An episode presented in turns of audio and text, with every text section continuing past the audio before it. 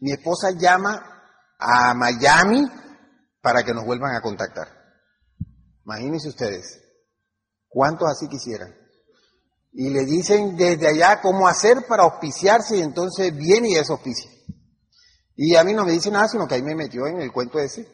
Y yo dije, bueno, ahorita se le pasará. La verdad es que yo no vi el negocio, no lo analicé y en ese momento estaba tan metido en el tradicional que lo que pensé es que como mis hermanos tienen almacenes en Maicao, eh, decidí pues montar un negocio, ¿ok? Pero yo no los estaba manejando. ¿Qué creen que pasó? El tipo se fue con todo. la, la cuestión es que yo veía que me seguía endeudando y ya debía mucha plata y resulta que ahora yo no podía ni pagar lo que se tenía que pagar mensualmente. Entonces esa deuda empezó a subir y llegó un momento en que entró terror en mi vida. Así que yo me sentía en un punto en el cual yo decía, o sea, matemáticamente, haciendo lo que yo estoy haciendo, no puedo salir de aquí. Por más que yo quiera hacer, o sea, no puedo pagar esta deuda. O sea, tengo que idearme algo, tengo que pensar en algo. ¿Por qué? Porque no puedo. Y resulta que ese día, eh, creo que daba el Open, eh, la reunión de orientación la daba Omar Orduz, estaba como al 18%. Eh, yo no estaba muy comprometido, pero Juan Manuel viene y pues me promueve que vaya al evento. ¿Ok? Como eso de que yo tenía que, pues, el chofer de mi esposa llevarla y traerla, yo, pues yo fui y me quedé. Y miren lo que dijo Omar, yo sé que tú esto lo has oído como unas diez mil veces, pero para mí en ese momento tenía mucha importancia. Él dijo esta palabra, haciendo lo mismo vas a tener los mismos resultados. La única manera de tener resultados diferentes es haciendo cosas diferentes. Y dije, oye, sí, me cayó, pero así, o sea, ¿por qué? Porque yo me puse en la tarde a revisar, yo, yo vi que había uno de los servicios, no me acuerdo cuál era, yo no lo podía pagar. O sea, matemáticamente con lo que yo me ganaba, yo no podía pagar alguno, así que lo tenía que dejar para el otro mes. ¿Ok? Y él dice que, en su charla dice que es muy importante que entiendas que la solución es ingresar dinero a la casa. Y eh, yo después, posteriormente, en el proceso de, de, oír un poquito retrospectivamente, cuando ya me comprometo, veo cómo, cómo el sistema te lo dice todo y tú a, a veces nos cegamos.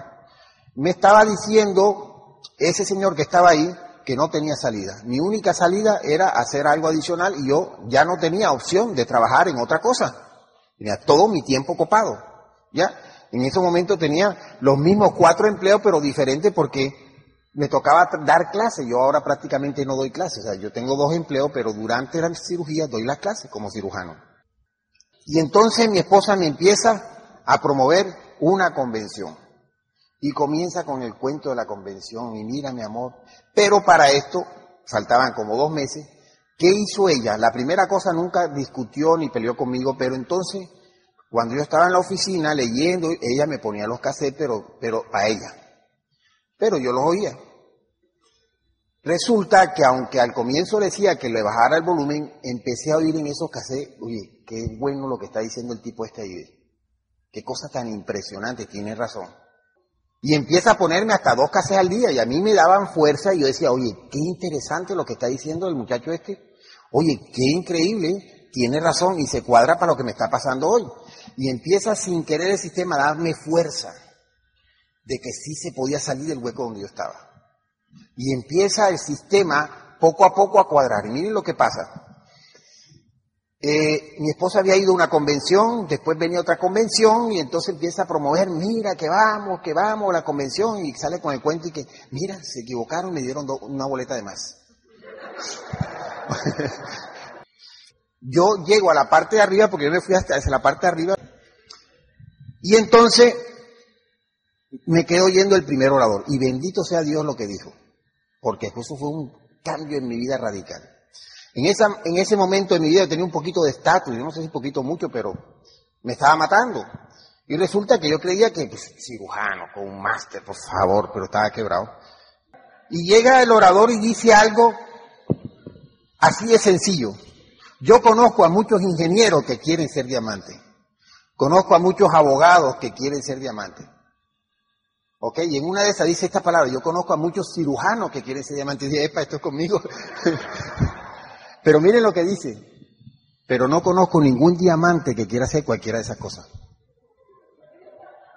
eh, yo dije, este tipo debe estar equivocado. No puede ser. ¿Qué quiere decir entonces lo del diamante, no? Y me quedé en la convención. Y les digo, muchas de las palabras que dijeron ese día entraron en mi corazón como algo que, decía, oye, ya quítate la máscara y toma la decisión, porque esto es una gran oportunidad.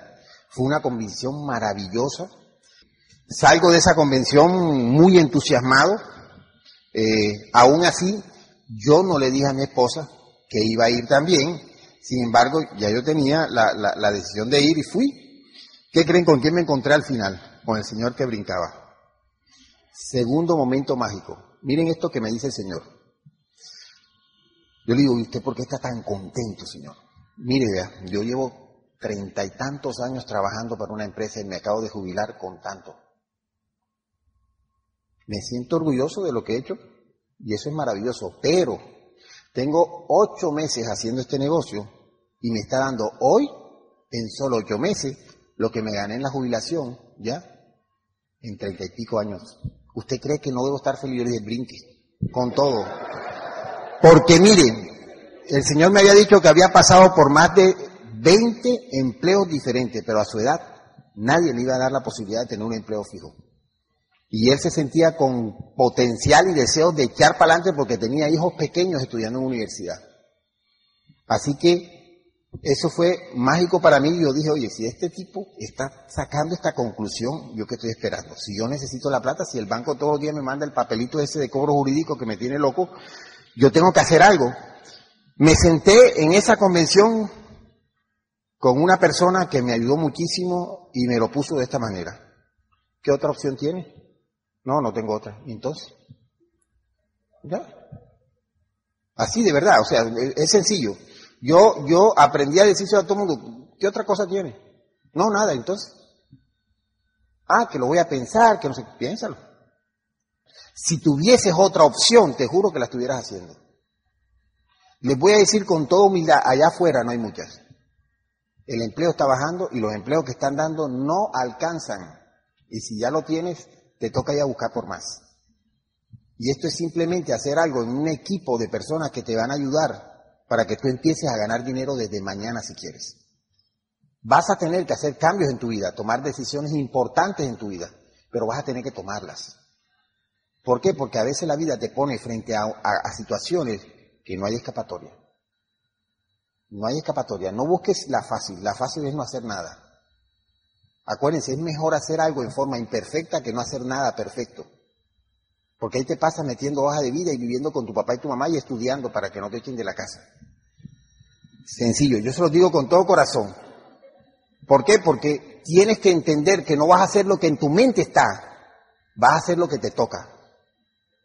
Yo conocí un gerente de banco por muchos años después que lo votaron, que quería volver a ser gerente. Le ofrecieron algunos puestos, no con el sueldo que tenía, evidentemente. Yo le decía, cógelos. Al cabo de un tiempo, ni los que, ni los que le estaban ofreciendo antes ya tenía. ¿Por qué? Porque él para llegar a gerente necesitó pasar por una serie de procesos para llegar ahí.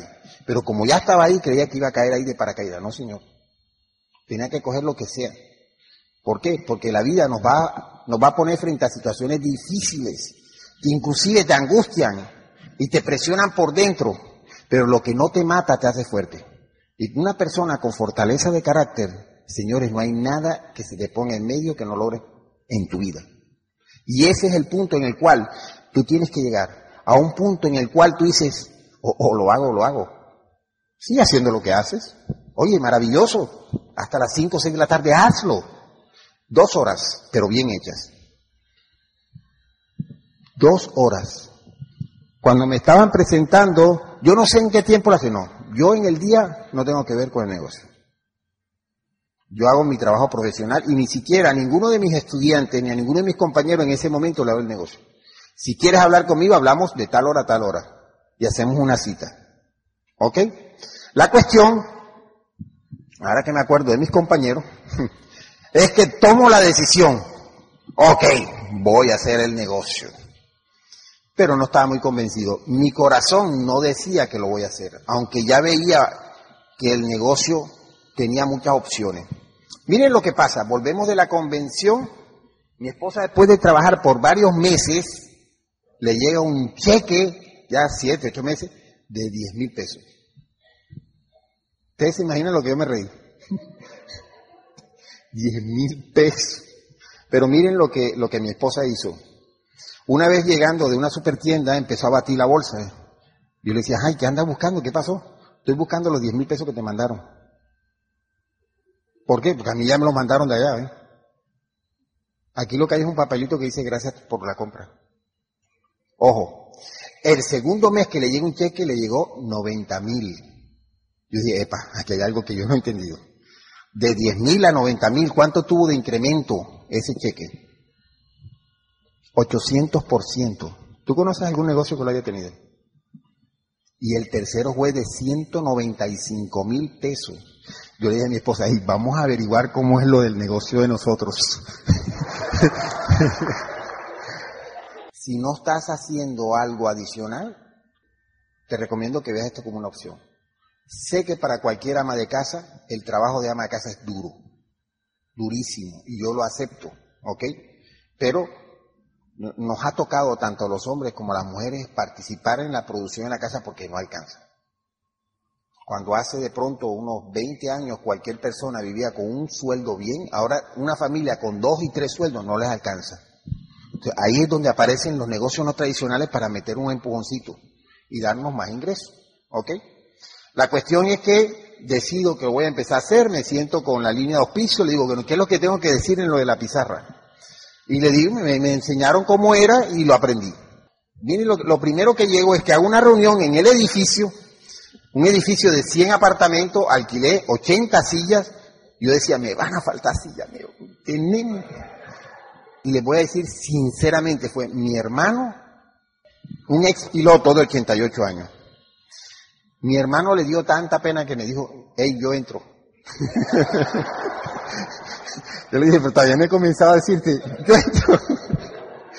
eh, eh, eso se llama en el negocio no show, no, no fue nadie, el señor que fue nomás fue para vegano, a mí no me invitaron, pero yo vine porque vi las sillas aquí.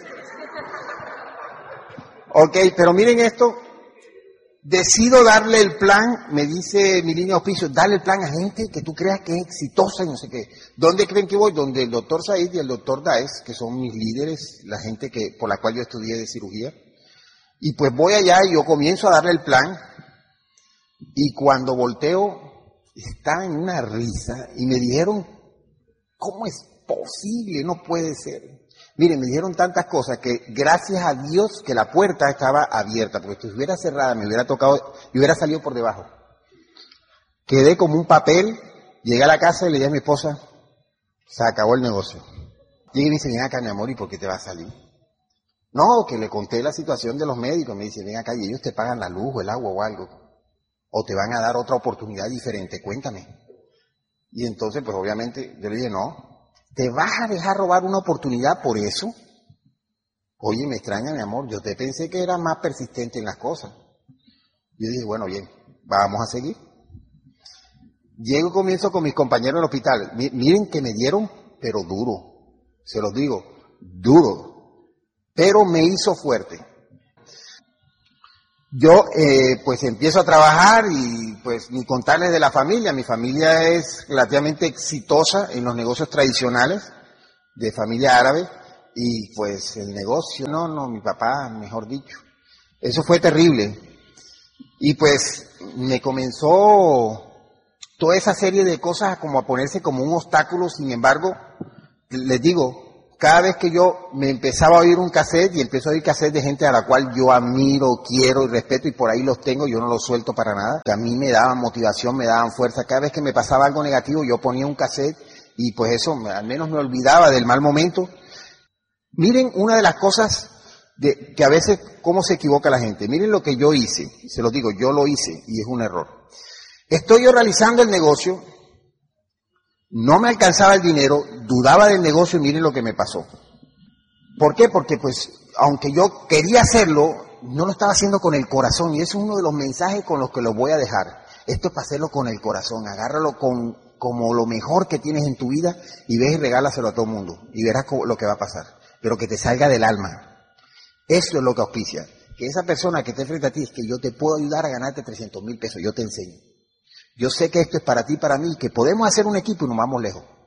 Y esa gente, si te ve con esa mirada que lo atraviesas de seguridad, él se embarca contigo. Yo estaba en un momento en el que digo a mi esposa, vamos a ahorrar. Ahorrar que era para mí en ese momento, entonces yo me paraba a las 4 de la mañana y pagaba el aire de los niños. Y entonces anulé el heladito de los sábados. Una comida al mes con mi esposa, la anulé también. Y leo un libro que la mejor manera de bajarle la autoestima a tu familia es quitándole lo bueno que algún día le diste. Y en eso leo el libro y esa noche, miren cómo Dios hace las cosas. Voy a apagar el aire y me dice mi hijo, ay papi, déjame el aire prendido sí, para, para que me dé fresco. La solución no es esa, señores. Porque ese tipo de ahorro no lo puede hacer un año, dos años, tres años. Porque terminas quitándole la ropa, la comida y todo. Tienes que meter más dinero en la casa. Punto. No te busques excusas. Tienes que meter más dinero en la casa. Ahora, ¿Qué herramientas tienes? Dime. Cuando uno enfrenta a las personas frente a esta situación, tú vas a llegar y decir, bueno, me toca esto y hay que echarlo para adelante. Comenzamos a trabajar, pero esta vez con el corazón y las cosas se empezaron a dar. Pues obviamente llegamos al 21, pasamos a plata, oro, platino, empezamos a poner un trabajo, metimos una frontalidad, nos volvimos locos trabajando, pero duro. Mi esposa por un lado, yo por otro lado. Empezamos a trabajar plan, plan, yo eran dos y tres planes. A mí no me importaba, pero estaba tan enfocado que el que no quería me lo volaba. No, que no sé qué, que yo, chao, chao, voy busco otro. Y empecé pam, pam, pam, pam, pam, pam. Calificamos Rubí. Eh, inmediatamente Rubí pasamos a Zafiro, pero duro, duro, rápido. Teníamos una ansia y en Zafiro hicimos un stop. Ganábamos bien, ya yo tenía medio controlada la deuda. El negocio nos empieza a dar dinero y que prácticamente lo metíamos ahí en, la deuda. Y entonces frenamos. Error grave. Porque para volver a romper esa inercia nos costó. El negocio nos empieza a llevar a varias partes del mundo. Yo voy a dar algunas conferencias en algunas ciudades de Centroamérica y eh, en Venezuela empiezo a meterme 100% en el sistema, todo libro que venía, cassette de la semana. Yo estaba deseando toda esa información, yo a veces me impactaba de las cosas tan bellas que tiene el sistema, que te digan los principios de éxito. Define para dónde vas, define para cuándo lo quieres. Persistencia, enfoque, perseverancia, información. Todas son cosas y principios que nos, que nos están ayudando hoy, pero en aquel momento los habíamos olvidado. Estamos en una etapa del negocio donde nuestro grupo empieza a calificar platino, rubí, estamos felices y chévere. Empezó a cambiar nuestra vida en muchos aspectos. Compro el carro que yo quería, ese era uno de mis sueños. Pagué mi deuda, mi carro. Mi esposa, como siempre, ustedes saben, zapatos, cartera, todo ese poco de cosas que le gusta a la mujer. Mm. Y una de las cosas es que ella, durante el desarrollo de Rubí, eh, queda embarazada y no había tenido la oportunidad de gozar a sus hijos porque por cuestiones de trabajo le tocaba ir a trabajar unos días después. Y entonces me dice, voy a tener este hijo, pero este hijo lo voy a tener todo el tiempo que yo quiera porque no voy a trabajar más.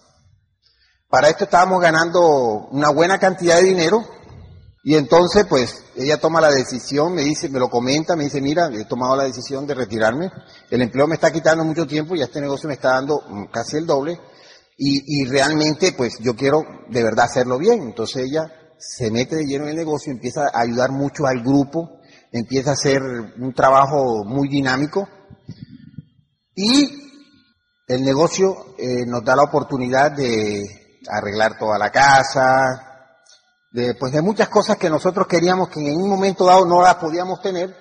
Vamos a Disney con nuestros hijos. Yo era que decía que pues, para mí viajar no es muy importante, yo lo decía. Sin embargo, voy el primer viaje a Cancún y veo las playas de Cancún. O sea, el mar era, eran siete azules diferentes, con una playa que parecía harina, era increíble, una, con una belleza. Y llevamos a nuestros hijos y de ahí nos fuimos a Disney, gracias a este negocio. Después el otro viaje otra vez a Disney con nuestros hijos.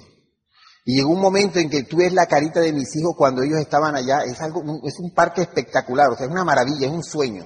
Cada vez que ellos quieren algo, se ponen la meta Disney, Disney.